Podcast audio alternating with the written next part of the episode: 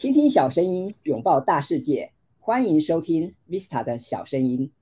在今天的节目，很高兴为大家邀请到一位老师，同时他也是一位畅销书的作家林依晨老师来上我们的节目啊。那么林依晨老师最近推出了一本新书，他的书名叫做《依晨老师的高效时间管理课》。那么各位听众，你听到这个书名会不会觉得露出会心的一笑啊？因为时间管理哈，的确是我们现代人每个人都必须面对的议题啊。那么我们今天非常开心有这个机会可以邀请宜晨老师上线啊，来跟我们聊一聊怎么样做好时间管理。那么我想一开始是不是先请宜晨老师来跟大家打个招呼啊？请请宜晨老师跟大家问个好，然后来聊聊你的这个背景好吗？好，哎，这样子有听到吗？有。啊，好，嗨，呃，Vista 好，呃，各位听众大家好，我是宜晨，很开心在空中跟大家相见。好，那以晨老师是来自中部嘛，对不对？对，我现在在目前在彰化。啊，那我们知道老师你是在小学任教嘛，哈，那同时你也有呃三本著作，对吗？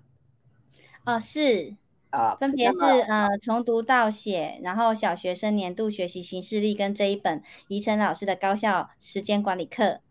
好，那么之前哈，我有拜读过老师的前面两本书哦。特别是那本那个学习形式力哦，让我印象深刻。因为当初在书店 看到这本书的时候，我都觉得说哇天呐，居然有老师出这本书，实在太厉害了太了解家长啊跟小朋友的需求了啊。那么所以今天很高兴又听到以前老师继续再接再厉又，又出了关于时间管理的新书啊。所以我就想来请教林老师，那么为什么哈你会想写这本书？明明坊间哈，其实时间管理的书真的非常多了，不管是外文书啊、本土的，或者是对岸的或日本的，其实非常多了，对不对？那为什么老师你还想要写一本时间管理的书来跟读者们分享？是因为说起来，这本书的诞生真的也是就是无心插柳。事实上，其实这一本书我从来也没有想过我会写这样的议题啊，因为我本身在小学工作大概将近二十年，那也常常就是到各地去演讲分享啊，去香港啊、新加坡，那主要面对的都是老师跟家长的部分，所以我就觉得，哎，其实。有一件事情一直让我觉得很奇怪，是虽然我常常去分享作文啊，哦，或者是阅读啊、数学啊、班级经营等等，但大家问我的问题都不是说啊学生的阅读习惯啊、学生的学习动机，常常被问到的排行榜排行榜第一名都是时间管理，所以我也是觉得非常的神奇。那就陆陆续续会在演讲的中途会跟大家分享，然后收到也很多回响。那真的是到今年大概三月的时候，真的是有一个单位他就来邀请我去讲时间管理，然后我接到的时候也觉得，哎，那怎么会就是邀请我讲这个题目？我自己也觉得很新奇。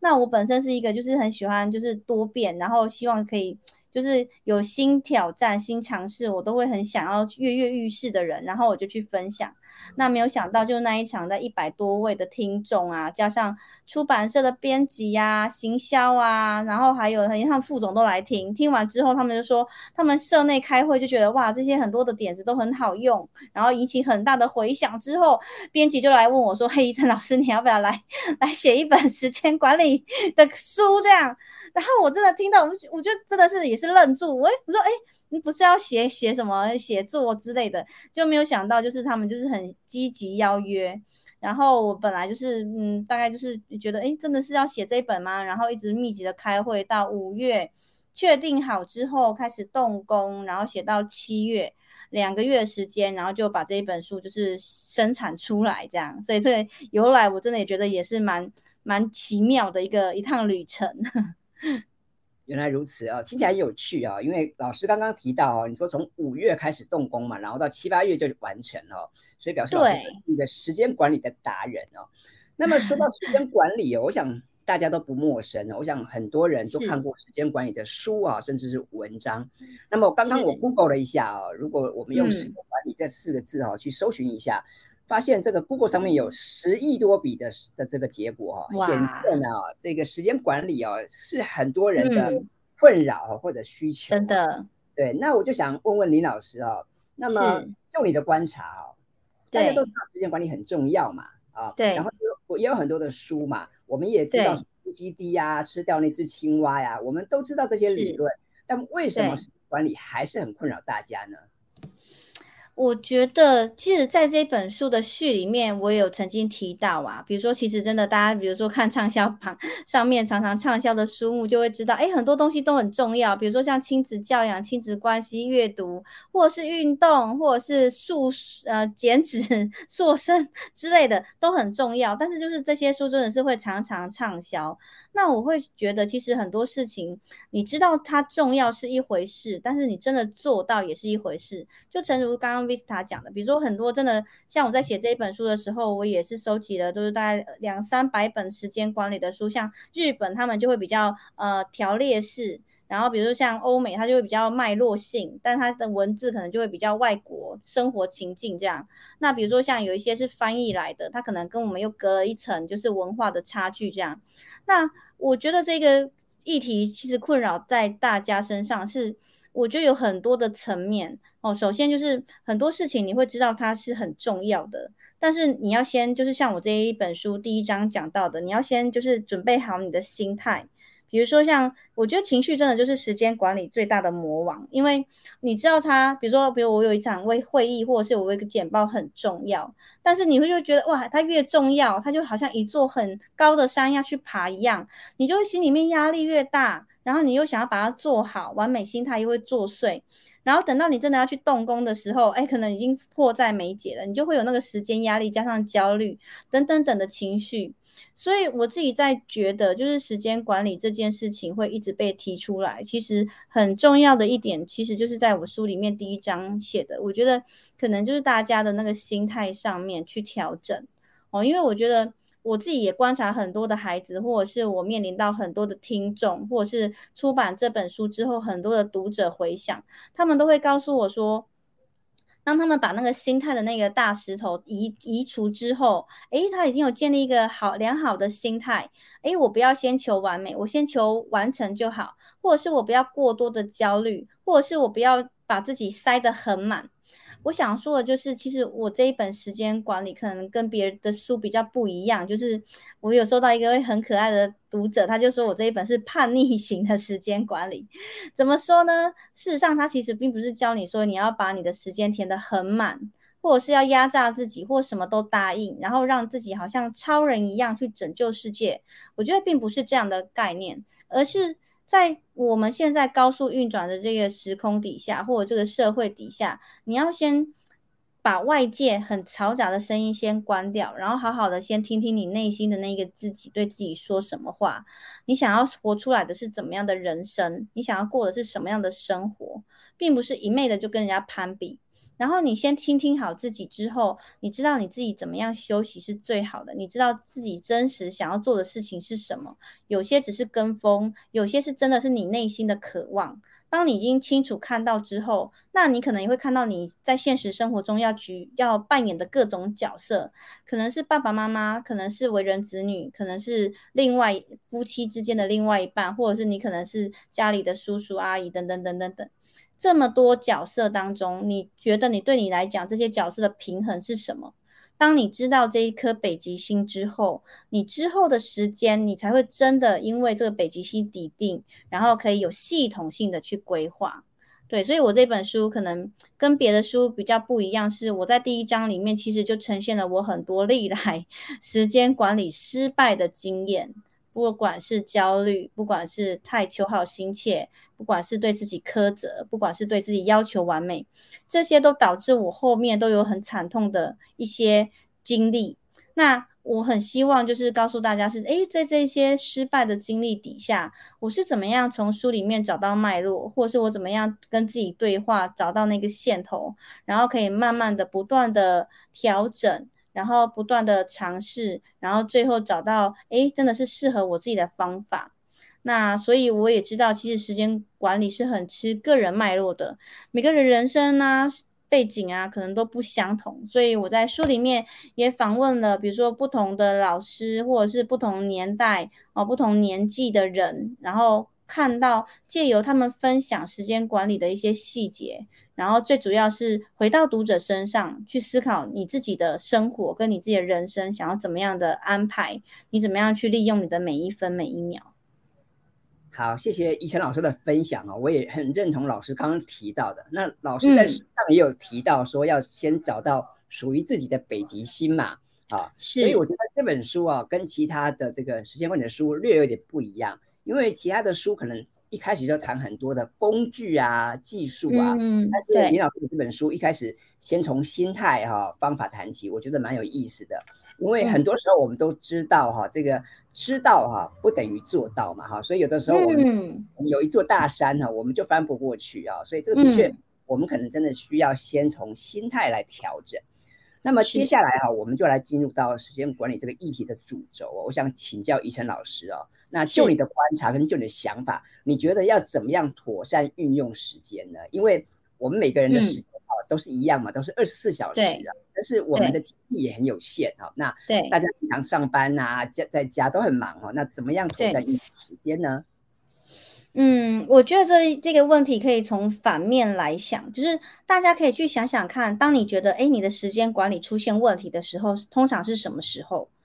通常都是在面临你你觉得最重要的核心价值哦，比如说，哎，可能是嗯小朋友生病了，然后你觉得，哎，你可能没有照顾好他，或者是啊，可能你工作上面出现了一些状况，或者是你可能面对各种角色扮演中焦头烂额这个过程哦，所以其实。很多朋友会来问我，比如说他可能看到我又是当呃有正职工作，然后又到处演讲，然后还就是一直在出书当中，然后可能还有呃在脸书上面很多阅读的分享，甚至于可能我们家自己种葡萄园，然后我还要去当小编帮助出货等等，他会觉得哎我的时间好像很多，但是我觉得其实更重要的就是。并不是说，哎，短时间做很多事情，而是你有没有在你的生活当中，就是把你觉得重要的核心价值实践，然后是充满余裕的，然后是有幸福的。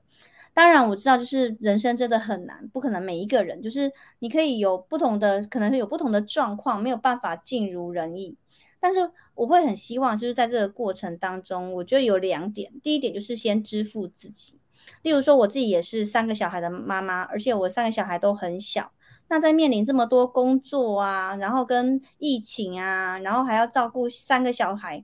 这多重的角色扮演之下，有的时候我难免会觉得非常的狼狈。那在这个过程，我觉得。很多的妈妈会跟我分享说，哎，她可能就是很喜欢熬夜，因为她熬的不是夜，是自由，或者是她觉得她没有办法做好一件事情。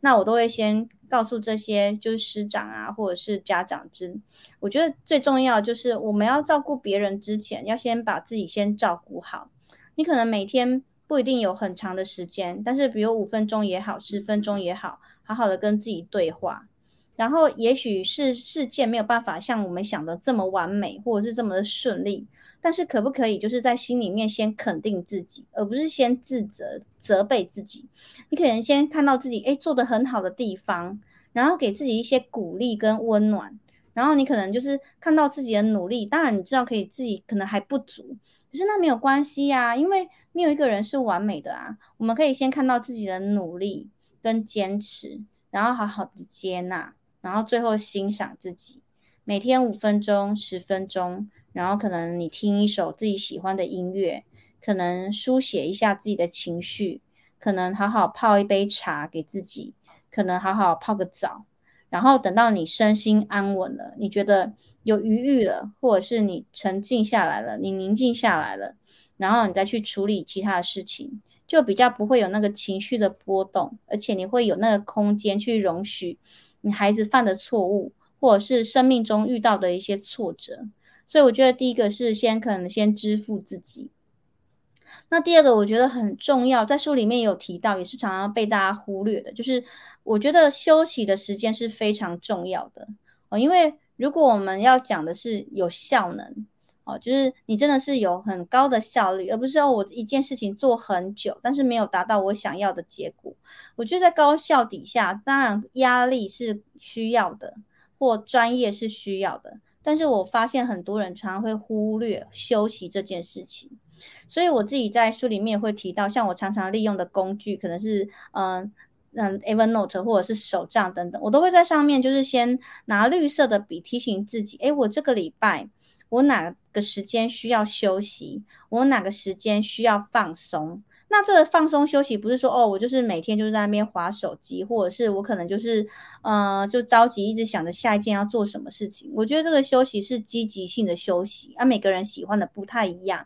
像我自己就是很喜欢，比如说去大自然，然后或者是可能有短时间我就是看一本书，我就可以很快充电，或者是我听音乐。或者是我可能就是我们家吃完饭，我附近走走散步，它也可以让我可以静下来，然后好好跟自己浅沉浅对话，这些都是一些有效休息的方法。那当我自己先支付自己，然后让自己休息，不管是身体跟心灵休息之后，我再回来面对挑战，我都可以明显感受到我的效能提高了很多哦。所以在妥善运用时间上面，我觉得每个人不太相同，但是我真的很想就是。就是呃，希望大家可以先照顾好自己，然后好好的把自己的休息的时间空下来，不要无穷无尽的超支或者是过度努力。嗯，我觉得这两点是很重要的。的确哈，这个休息是非常重要的哈。那刚刚怡晨老师也有分享他自己的经验哈，那我也觉得现在我们现代人大家的生活都太紧绷了哈，然后我们都讲求效率哦，但有时候都忽略了休息的重要性。那有句话说，这个先完成再完美啊，或先求有再求好。我觉得这个也可以适用在时间管理上面啊。嗯，那么说来很有趣哦。最近我在脸书上刚好看到不同的朋友哦，他们有的是在美国。有的是在台湾，然后他们可能都是在大公司、大企业服务啊。那么我最近就看他们的贴文呢，都不约而同提到说：“哎呀，他们在正在物色哦，有没有开给小朋友的这个时间管理课啊？”真的，嗯，是像这个像小朋友啊，要么就是早上起不来，要么就是可能作业太多哈，这个没有效率，所以觉得好像这个家长就会很紧张哦，不知道要怎么样帮小朋友做好时间管理。那么我们知道，医生老师哈，你除了是在小学任教，你本身也是三宝妈妈，然后你也是这个为人妻、为人母啊，所以我想，是呃，接下来是不是也可以请你从家长的角度哈，来跟大家来聊一聊？那么，如果身为忙碌的家长哈，那你要怎么样协助小朋友做好时间管理呢？嗯，我觉得这个问题真的也是常常很多听众来问我的一个问题，就是怎么样协助小朋友做好时间管理。那我就分两个部分来分享好了。就第一个部分是，我觉得最好的方法就是福禄贝尔说的，就是教育教育无他，为爱跟榜样。就是当如果我们就是孩子的重要他人，不管是他老师或者是他的家长，都是，就是你每天每天在他前面。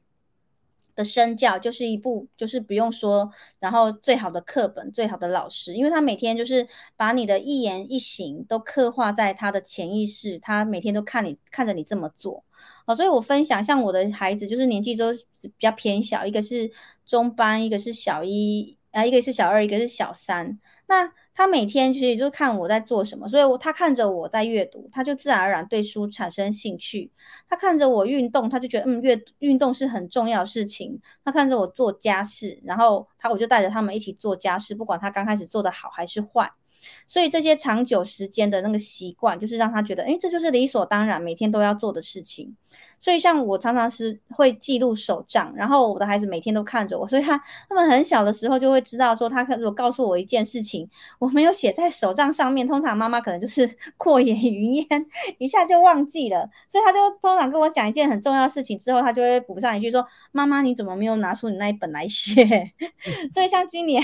小三的孩子，他就会跟我说：“哎，妈妈。”我也想要像你有那一本手账，他也想要来记录，比如说我们家露营的时间，或者是我们全家人的生日，或者是他可能嗯要参加一些比赛上面的日期，他就自然而然就是他就觉得像呼吸一样正常啊，因为他想要知道那一天对他来讲时间是什么重要的。然后他看着我在那边做计划，暑假的时候我就会很用问题去引导他们，然后说：哎，那你今天想要做什么事情？类似像这样，就带着他们去完成。我觉得这是一个。那第二点，我觉得如果说，哎，真的有些现在家长真的是很忙，也许是，哎，你的孩子跟你相处的时间很短，他没有办法看着你是怎么样运用时间。那我觉得其实有长时间的一些呃机会，对孩子来讲是很重要的。哦，举例来说，有些家长可能寒暑假他会帮他排得很满。你几点要做什么事情，你几天几天要去做什么营队。我觉得这样算是孩子他可能就上很多课程，可是我觉得很可惜是孩子其实少掉很多自我探索的时间。那是比如说像我们家，我如果暑假的时候，哎，他们就是在那边，他有自己的时间，那我就会问他，哎，今天呢有。你有可能有哪些事情要完成，或者是诶你的暑假作业，或者是你现在这一个专案，你这个学习，你觉得你可能想要达到什么目标？你就是跟他对话，然后他就会告诉你，哦，我想要怎么样？我说，哦，好，那比如说，好，快开学了，现在离开学大概还有几个礼拜，然后呢，我们之后可能要去长途的旅行，那你可能剩几个礼拜要完成暑假作业，那你就让他发现他有哪些时间可以运用。那比如说可能好，比如说我可能是四个礼拜或三个礼拜要完成暑假作业，那就说那你你预计你每天想要完成多少，或者是你想要怎么样去完成？我会发现很多家长真的是很认真，但是我常常都会希望这些家长就是 我我觉得就不要太过认真，因为如果我们太过认真，然后我们都帮孩子安排好了，其实另外一方面来讲，其实是剥夺掉孩子他学习的机会。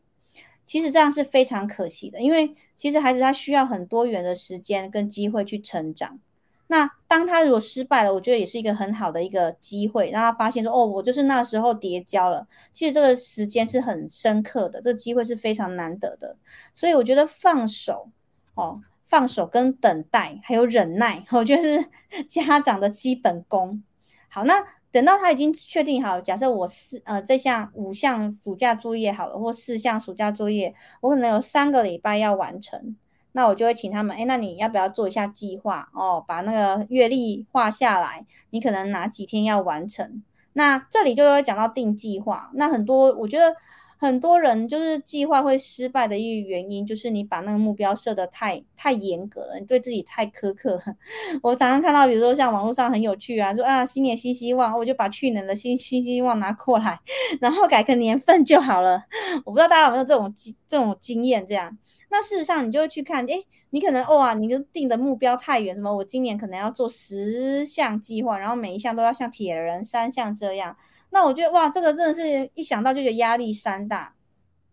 那如果我们请孩子，哎，你填进去，哈，如果你今天不小心哦没有完成，今天有突发状况，那怎么办？没有关系呀，哦，因为学习呀，或者是这个长时间的规划，其实它重要的并不是说你看你每天可以做多少事情，不是，它是看你长时间的积累，所以你就把今天的事项呢移到隔天就好了。但当然不能说一天一一日一日这样，明日复明日，明日何其多嘛？你就诶，你要去调整，然后你要去控管，然后更重要的是你要让孩子醒思。诶，你到最后不管你成功还是失败，哇，妈妈想知道你是怎么样做到的，让他有一个后设认认知，然后正向回馈。诶，对耶，我好棒哦，我真的做到了。那我这次是怎么样做到的？我下次也要这样做。对耶，我这次失败了，我我我这到前一天还在赶作业，那这个对我来讲好吗？好像很痛苦。那我下次该做什么？哦，所以这个过程真的是没有办法一触可及，它是需要长时间的积累。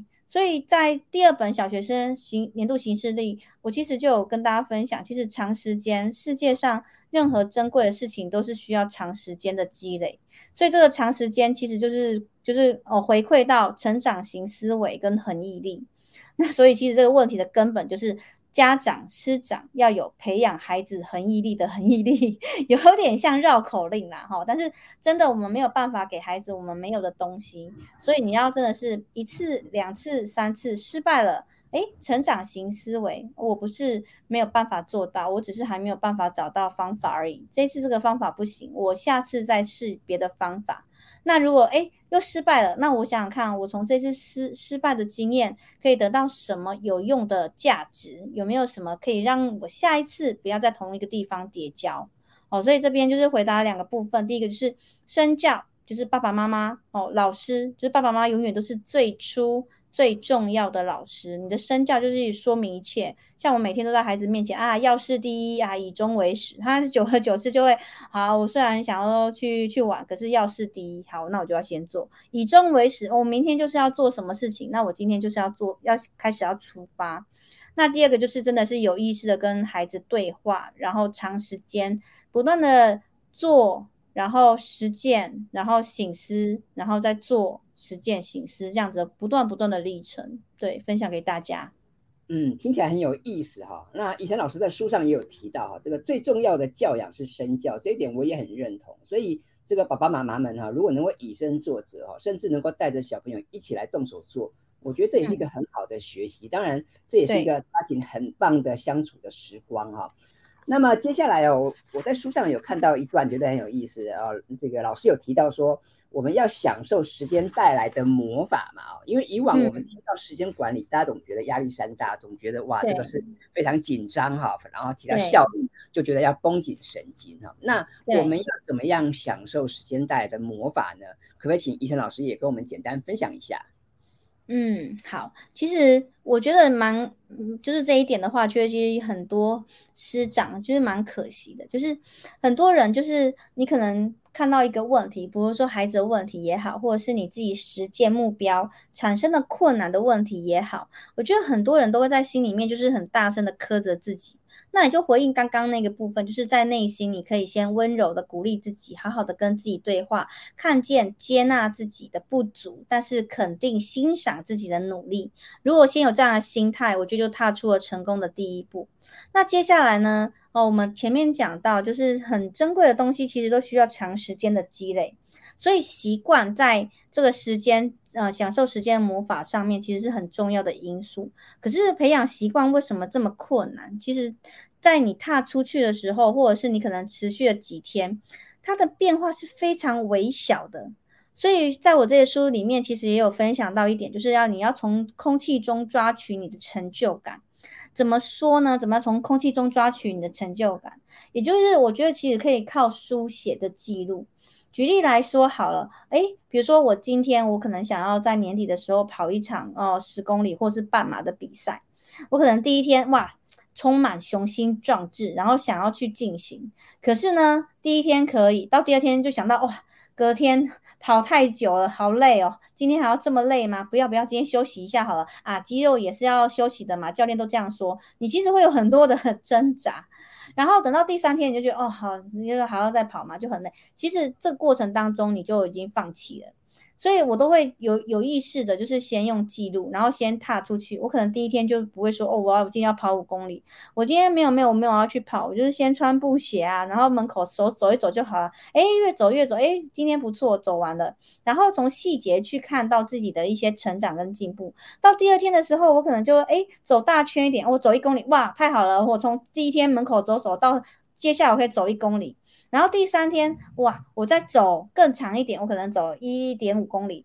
类似像这样，然后慢慢的可能就快走，然后再跑起来，然后你就每天每天只要比昨天多一点点就好，或者是你跟昨天持平也好，也 OK，只要你有持续，你就应该在大在心里面大声的赞扬自己，鼓励自己，哇塞，你实在是太棒了，你为什么可以去坚持？然后把这个就是打叉，就是我说的那个自我习惯表，就是你把那个月份日期。挂在墙上，每做一天就打叉，借此去鼓励自己。那甚至于在书里面有提到，你甚至可以公开承诺，比如说把你的意志力外包哦，告诉大家你要开始要去参加比赛了，让大家在那边帮你鼓励，然后你每天脸书打卡也可以呀，或者是你可能对自己可能残忍一点哦，你就跟家人说，如果我今天没有去跑的话，我可能就先放个押金在那边。我觉得每个人的那个状况不一样，可是你慢慢跑之后啊，你其实打开你的觉知，你会发现哇，我今天有流汗，那个感觉真不错。我昨天跑到这里的时候还会有点喘，我今天跑到这里的时候好像比较没有那么喘了。你要去记记录跟去觉知那个微小的变化。然后慢慢的，你就会有充满成就感，因为你就会发现这些事情的回馈会带给你很多的成就感跟正面的回馈，它就会变成你不断走下去的动力，甚至于你可能就开始找志同道合的伙伴一起跑，所以它其实有很多元的方向跟方法。那你这样子去跑完之后，即便哦，我觉得不管你有没有最后有没有达到这个目标啦，因为其实真的人生无常，或者是可能有很多变化的因素，但。我觉得这个过程，你只要是有努力、有踏出，然后有实践、有开始、有行动，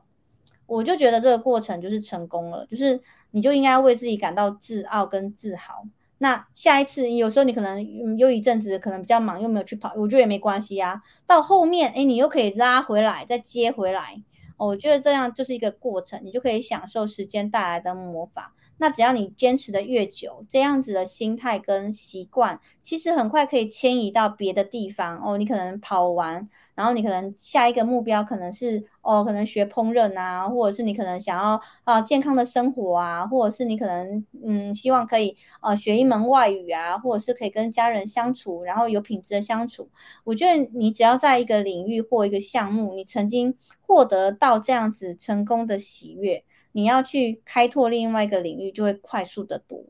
嗯，这以上是我的回答。好，谢谢以晨老师的分享哈。那刚刚以晨老师有提到嘛哈，呃，你很喜欢透过记录、透过书写啊，觉知啊。那我觉得这的确是很好的做法。那我也知道老师很善用手账嘛哈。那老师在书上也有提到这个建立个人资料库啊。那老师有提到这个善用资料库，就好像用杠杆哈，可以轻松提起你想要提起的梦想重量。或者生活重担，这很有意思的哦。那是不是最后可以请老师简单帮我们分享一下？那么如果要建立个人的资料库的话，老师你有什么建议呢？个人的资料库，呃，我其实之前会，呃，我比较大部分就是很多朋友会说我把那个脸书当日记在写，就是我会发现很多的朋友啊，就是他会觉得，哎，不好意思公开自己的思考或者是读书之类的。那其实我没有，哎，我就是很，我把自己当成是一个开放城市嘛，应该这样说，就是，呃，我的所思所想或我看的书，我就觉得，哎，没有关系啊，就是分享给大家看，让大家知道我看哪些书。那事实上，我分享的，嗯，后来到最后，我觉得其实我自己才是受益者，因为会有很多的朋友，你他可能会在介绍啊，这个同作者的同系列书，或是类似的书啊，或者是我的教学，可能他我哪里没有注意到，他就会来提醒我，他都可以帮助我，可以做得更好。所以其实我在书里面提到的个人资料库，可能就是比较偏向，呃，比如说像 Evernote 啊，或者是 Notion 之类的。哦，那其实我觉得这个。呃，脸书或者是自己的书写，还有像部落格，我觉得也是一个一种个人的资料库。那刚开始要记录的时候，真的也是要突破那个习惯的静摩擦力，因为真的是会花时间。但是你只要持续，比如说你给自己一个目标，比如你持续一个月好了，你就会有感明显的觉得，哎，我真的写的越来越快。像我刚开始写一篇部落格，可能要三个小时，到现在一篇大概只要写三十分钟就可以写完了。哦，这是在脸书跟部落格的部分。那如果是比如说比较私密型的，我通常比如说我就会分两个，一个就是手账，哦，再就是洗嗯会。有点记录，因为我还是会比较习惯手写，然后而且我有些东西可能要前后翻阅。我觉得这个手账文字上面实体对我来讲，我还是会比较习惯，因为毕竟我用了十几年。那你如果是习惯用电子的，我觉得也没关系。那这个就是写一些，比如说我构思的内容，比如说我呃参加大型的演讲的构思啊，或者是写稿的构思啊，或者是教学的大量构思啊，长途旅行的计划，我还是会习惯用手账。那有一些，比如说网络的资料，它可能它比较大量、比较多，或者是它可能还有图片的，我就会借由。电子资料库来整理。哦，比如我只能截取某一段书上面看到的文字，或者是某一个网页哦，比如说我要去露营，哎，比较特色的营区，我就会顺手把它丢进去，然后就我要去搜寻，利用电子资料库它容易搜寻的一些特质，我就可以很快就把它搜寻出来。哦，或者是比如说我可能想要看的书，我就会把它丢进去，那它就对我来讲是另外一种资料库，我觉得。工具是这样，并没有说哪一种工具是比较好，但是你还是一样，就是以终为始。你接下来可能会需要什么样的资料，然后你会怎么样去运用它？那你就回扣到刚开始，那你要怎么样去去收集它？所以我们前面讲的北极星是非常重要的。诶，我可能我希望健康第一，家人第二，然后其他比如说梦想啊、工作啊等等等之类的，我就会在电子资料库开相对应的。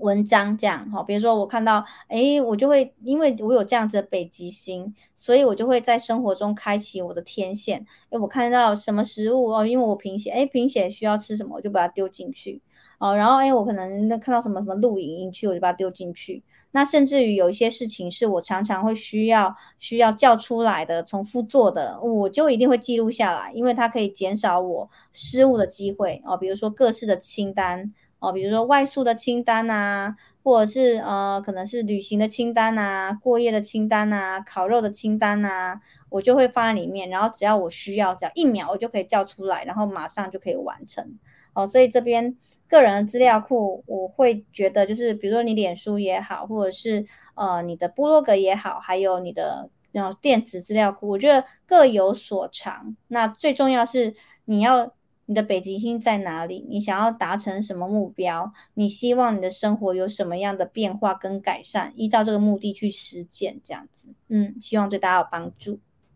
好，谢谢医生老师的分享哦。我想建立个人资料库的确是很重要的一件事情哦。那我们都知道现代人哦，大家工作忙碌，然后当然生活中也有很多五光十色的东西吸引我们，所以现代人呢，可能大家不见得常常看书哦。我们常常开玩笑讲哦，现在大家看最多的书哈，可能是脸书，对不对啊？那么听了这个医生老师的分享，我觉得蛮有意思的。我觉得各位听众朋友，你也可以去思考一下，是不是？我们的脸书哈，除了它是一个社区媒体，它是一个社交的管道之外，是不是我们也可以把脸书哈当成是我们生活的画布啊，是我们梦想的愿景版哦？那像以前老师这样来巧妙运用脸书，我觉得也是个蛮有意思的事情。那么也值得大家来试试看。那么我们今天非常开心有这个机会可以邀请林依晨老师来跟大家聊聊时间管理，也聊聊他的新书《依晨老师的高效时间管理课》。那么我会把这本书的相关资讯放在我们节目的说明栏。那么欢迎我们听众朋友啊，如果有兴趣的话，可以到书店去选购这本好书。那当然哈，我们讲说尽信书不如无书，重最重要的哈，还是我们要内化，我们要去调整我们的心态，要找到适合我们的方法。那么也有人讲说，其实时间是无法管理的哈，但我们自己是可以管理，去可以调控的。所以，我们怎么样去掌握我们自己的人生？怎么样去过好这个快慢有致的生活？我想，这个是我们现在每个人都必须面对的课题哦，都是必修的学分。好，那我们的节目啊，就在这边进入尾声了。那今天真的非常开心，有这个机会邀请以晨老师来跟大家来分享。那也非常以晨老师拨空因为我知道你非常忙碌。没有，没有，没有，是。非常难的，那当然我也很希望很快再有机会再邀请老师再来跟我们聊聊其他的话题，因为我想啊，不只是教育啊、生活啊、工作，其实要还有很多有趣的话题等待我们去发掘。好，那么我们今天的节目到这边进入尾声了。那么如果你喜欢这个节目的话，也欢迎你到 Apple Podcast 帮我这个节目打五颗星。好哦，那谢谢大家，我们下次见了，拜拜。谢谢，谢谢大家，拜拜。